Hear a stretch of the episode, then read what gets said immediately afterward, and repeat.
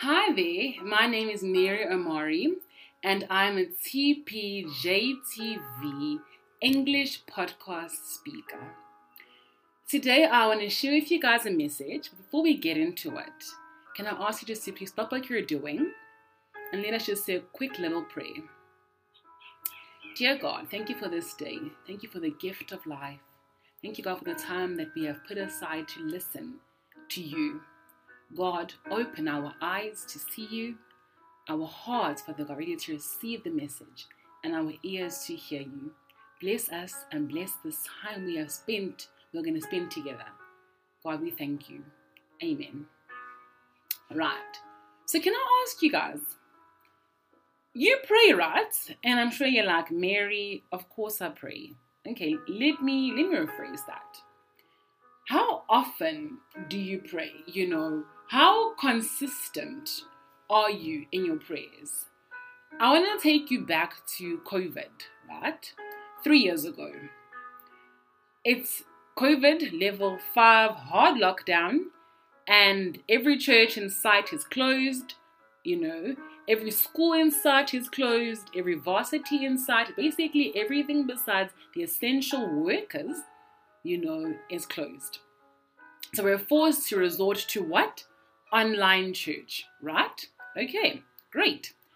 The first month I was there on fire for the Lord. Sunday comes, I get up, I go to my lounge, I put on that Sunday service, and I am there.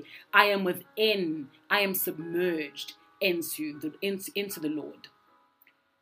Month two, you know, now I'm like, oh, okay, I'll see how I feel today. Mm, maybe next week. Okay, you know what? I'll watch the service tomorrow. I'm tired today.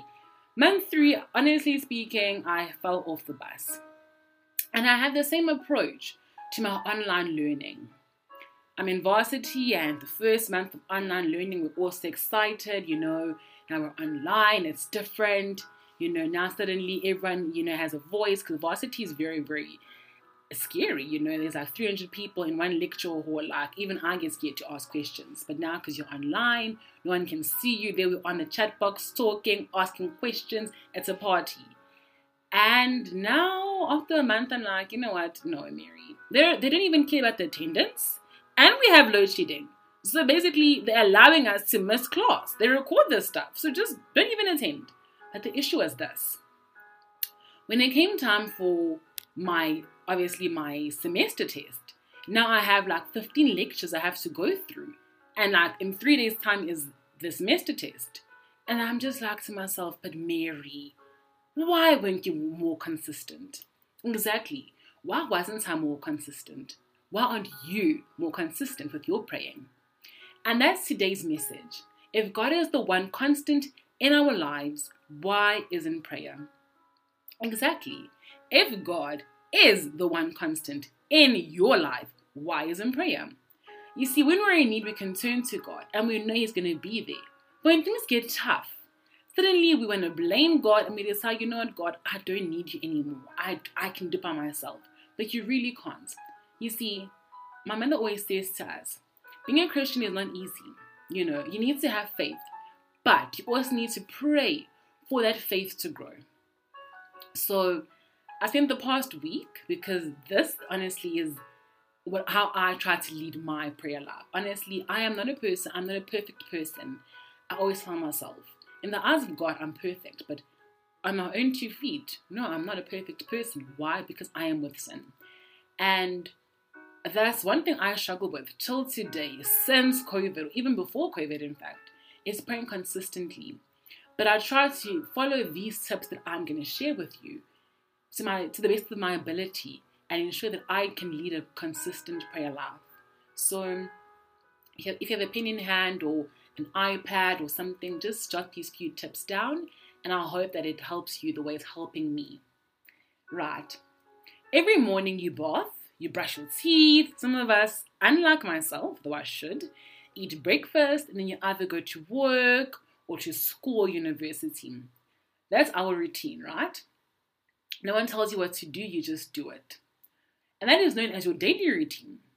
And as Christians, the word routine, it isn't always thought of in a positive light. But the Bible has a beautiful, beautiful illustration that I want to show I want to share with you about how routine can be a positive thing. I am reading from the NLT Bible and I'm in Daniel chapter 6 verse 10. But when Daniel learned that the law had been signed, he went up and he went home and knelt down as he usual and knelt down as usual in his upstairs room with his windows open toward Jerusalem. He prayed three times a day, just as he had always done, giving thanks to God. I want to draw your attention to three phrases that jump out to me in that verse. The first one being usual. Usual means you usually do it. Sorry, that didn't make sense. Usual mean it's like it's a part of you, it's a second nature. You usually bath, you usually brush your teeth, you usually go to work. So basically, you just do it. You know, no one tells you, hey, my friend, go bath. You just do it. So when I went, I thought, okay, fine, usual. Routine. Routine is a part of me. Ah, synonyms. So basically, his routine was going home. Then he goes upstairs, he kneels down, opens the window toward Jerusalem, and he gives thanks to God three times a day. The second part is three times a day. For you to be consistent, you can't just do it once. Once is not going to cut it. You need to do it more than once. And in his case, he did it three times. Now, I'm not saying you have to pray like him three times a day, window open, kneeling down toward Jerusalem. No. But you can't just do it once. You need to do it more than once. And the last part is always. He always did this. You always bath. You always go to school. So there's no room for error. You can't slack because once you start to slack, then there goes the consistency out the window. You see, always and consistency go hand in hand, but slacking and consistency polar opposites. Thus, back to my my my first tip. As you can see, having a routine it isn't all that bad because our Father loves when you call out to Him because He is worthy to be praised. So make prayer a part of your routine, and eventually, just like bathing, it'll be like second nature to you. Tip two when you're not feeling like it, feel it. Personally, I can relate to this tip all too much because many times in my life when I haven't felt like it, and no, I wasn't sick or I wasn't injured, or I wasn't too busy, I just simply didn't feel like it. But can I tell you something? God is never too busy for us. He's not home affairs. When you go there and they're suddenly offline, though it's like the morning. He isn't Eskom. You can't pick a stage and stick to it. Today you're stage six. Tomorrow you're stage five. Tomorrow you're stage one. Tomorrow you're going to be stage eight. You know. But you know who God is. Let me tell you. He's the Alpha and the Omega, the beginning and the end, the Creator, our Father. He personally formed you and I. He didn't have to, but He did. So you don't feel like it. Remind yourself what that God has done for you, is doing for you, and will do for you because we didn't deserve it. He's never too busy for us. So, as the Nike slogan says, just do it. You see, in tip two, I showed you what God has done for you, is doing for you, and will do for you. So, basically, I just showed you tenses past, present, and future. Thus, bring me to step to step sorry Tip number three God is the one constant despite the time. He has given us, He is still giving us, and will continue to give us life and life in abundance. You see, between you and God, the difference is this God is always there, but we weren't always there because the Bible clearly says that God gives and He takes. Perhaps today you have a job, and perhaps tomorrow you don't. Perhaps today like myself, you're a student, and perhaps tomorrow, by the grace of God, you graduate. Or perhaps today you have money, and perhaps tomorrow you don't. Do you see that things come and go, but one constant through it all is God? You see, we're living today because we already, know, we already know that God will be there tomorrow and the days that will follow that. How do we know that? Because I just told you, God is constant. the thing is, even though we can't see him, we know he's there. Because 2 Corinthians chapter 5, verse 7 says this, But we live by faith, not by sight. Thus, he is the one constant. So let us get into a routine of having a constant prayer life. Right. Tip 4. But no one's saying you have to pray alone. I didn't say that. Growing up in my household, every night at 8 o'clock, we knew that that is the family prayer time. And there were many times when I just honestly, I was just too tired or I just didn't feel like it, but nonetheless, I prayed. So if the idea of praying alone scares you or you're not used to it, find someone, be it anybody, to stand with you in prayer.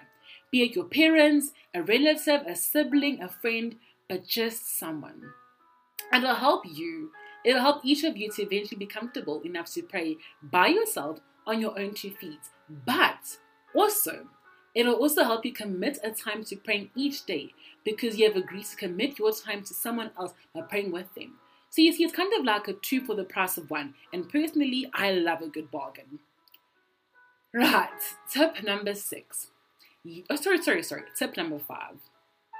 Yes, we used to pray as a family when I was a child. However, for me, I'm the kind of person who, honestly speaking, I didn't like to pray for long. Like those long, long, long prayers.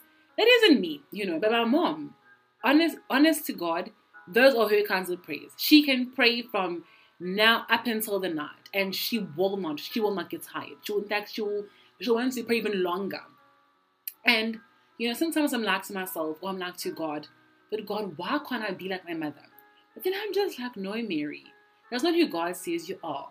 And I realized I'm the kind of person, honestly, doesn't pray for too long, but I pray often throughout the day. Kind of like Daniel did. You see, he prayed three times during the day. He didn't just pray once and say, God, that's it. He prayed three times. So with me, I pray in the morning and uh, I'll go to UP. So I either, you know, get driven there sometimes when I'm lucky or, or I use the Gautrain. And be it whether I'm in the car or the train, I take a moment or two just to pray and thank God.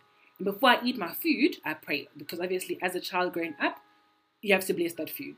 So you see, I don't pray for too long, but I pray often throughout the day. Right, now we're on step six. My math is very, very shaky. Give me a second. Let me count. One, two, three, four. Okay, yeah, step six. Where was I? Right, remember, we live by faith and not by sight. God is always there. Sometimes prayer doesn't actually need to mean verbal words. Like, you can literally just put on some Christian music, sit there, and just listen and speak from your heart, though you don't say a thing. Though I might not hear you, I might not hear any words from your mouth. But then again, it's not between me and you, it's between you and God. And then, can I just tell you guys, because I feel like this is something that I, as a person, need to hear often or remind myself of. Because I'm always like, God, I need, God, I need, God, I need. But then I'm just like, Mary, here's not a grocery list. So you can't, or so don't, not, sorry, not can't, don't always ask. You know, I feel that if every time all you do when you pray is tell God about your needs and, and, and tell God what you need, when are you taking time to appreciate God and to thank Him and to give honor where honor is due? So, like I said, I keep it short and sweet. Obviously, not too short, but I pray more often, you know, throughout the day. So, like Daniel, you know, he prayed, he knelt down, and he prayed three times throughout the day. You too can set times throughout the day where you can pray for different things. Personally, with me, every morning I take time to thank God for the gift of life. And the reason I say this is because I've realized that tomorrow is not promised. You know, the Bible clearly says God gives and God takes. And thus, some people today they might go to bed, but tomorrow they don't they don't wake. And as people we get sad, we get angry, but perhaps but the reason is this, not perhaps, because their story is done. And by story, I mean their life, their purpose on this earth has been fulfilled. And I want to say to you, give thanks in the morning because There's a beautiful song by Elevation Worship called My Testimony, and there's one verse that really jumps out to me. And it says this If I am not dead, you're not done. So if you are here today, he is not done. Your story, my story, it is still growing. It is still going. Our purpose is still to be fulfilled. So thank Him for the for the opportunity to get to live another day. And let's say around afternoon or like even late morning, you can pray for protection upon your life because we need His protection upon our life. But also pray for your sins. Then I say in the afternoon, you can pray for your loved ones, those you may not like, those who hurt you. Basically, pray for others because I believe that prayer shouldn't only be about us. Then on your way home from work or from varsity or from school, thank God for the day because because of him you got to be alive and live out that day. Then before you go to bed at night, once again, protection. Ask God to protect you. Because as we know, the enemy needs to be reminded time and time again of his place. Because as Christians, like I did say, we are going to face trials and tribulations. But God, our rod and our staff, protects us, comforts us, and He will protect us through that valley of the shadow of death. All right. And then, obviously, before you go to bed, after you pray for protection, ask God for a peaceful night's rest because as people, we need to rest. We deserve to rest. So, you see, I'm not telling you how to pray. No. But I'm just trying to show you that it can't always be about what you need because there's more to life than just our needs. Right, just before I obviously wrap it up, I want to just re emphasize my tips my steps. Step one, make prayer a part of your daily routine. Step two, or tip two, God is never too busy, so not feeling like it just won't do. Tip three, God is there through it all, so should your prayers. Tip four, you don't need to pray alone. Tip five, keep it short, but not too short and sweet, but also do it more often. Tip six, pray, prayer doesn't always mean verbal words. And tip number seven, pray for prayer, sorry, pray for more than just your needs. I want to remind you of something. You reap what you sow. So you can't expect God to do all the work or you simply sit back waiting to receive. No. So pray. Pray in every situation. Pray when it's hot. Pray when it's cold. Just pray and trust me, you'll see what the Lord will do in your life. I want to encourage each and every one of us to pray consistently. As the Bible says, pray without ceasing. Thank you and God bless.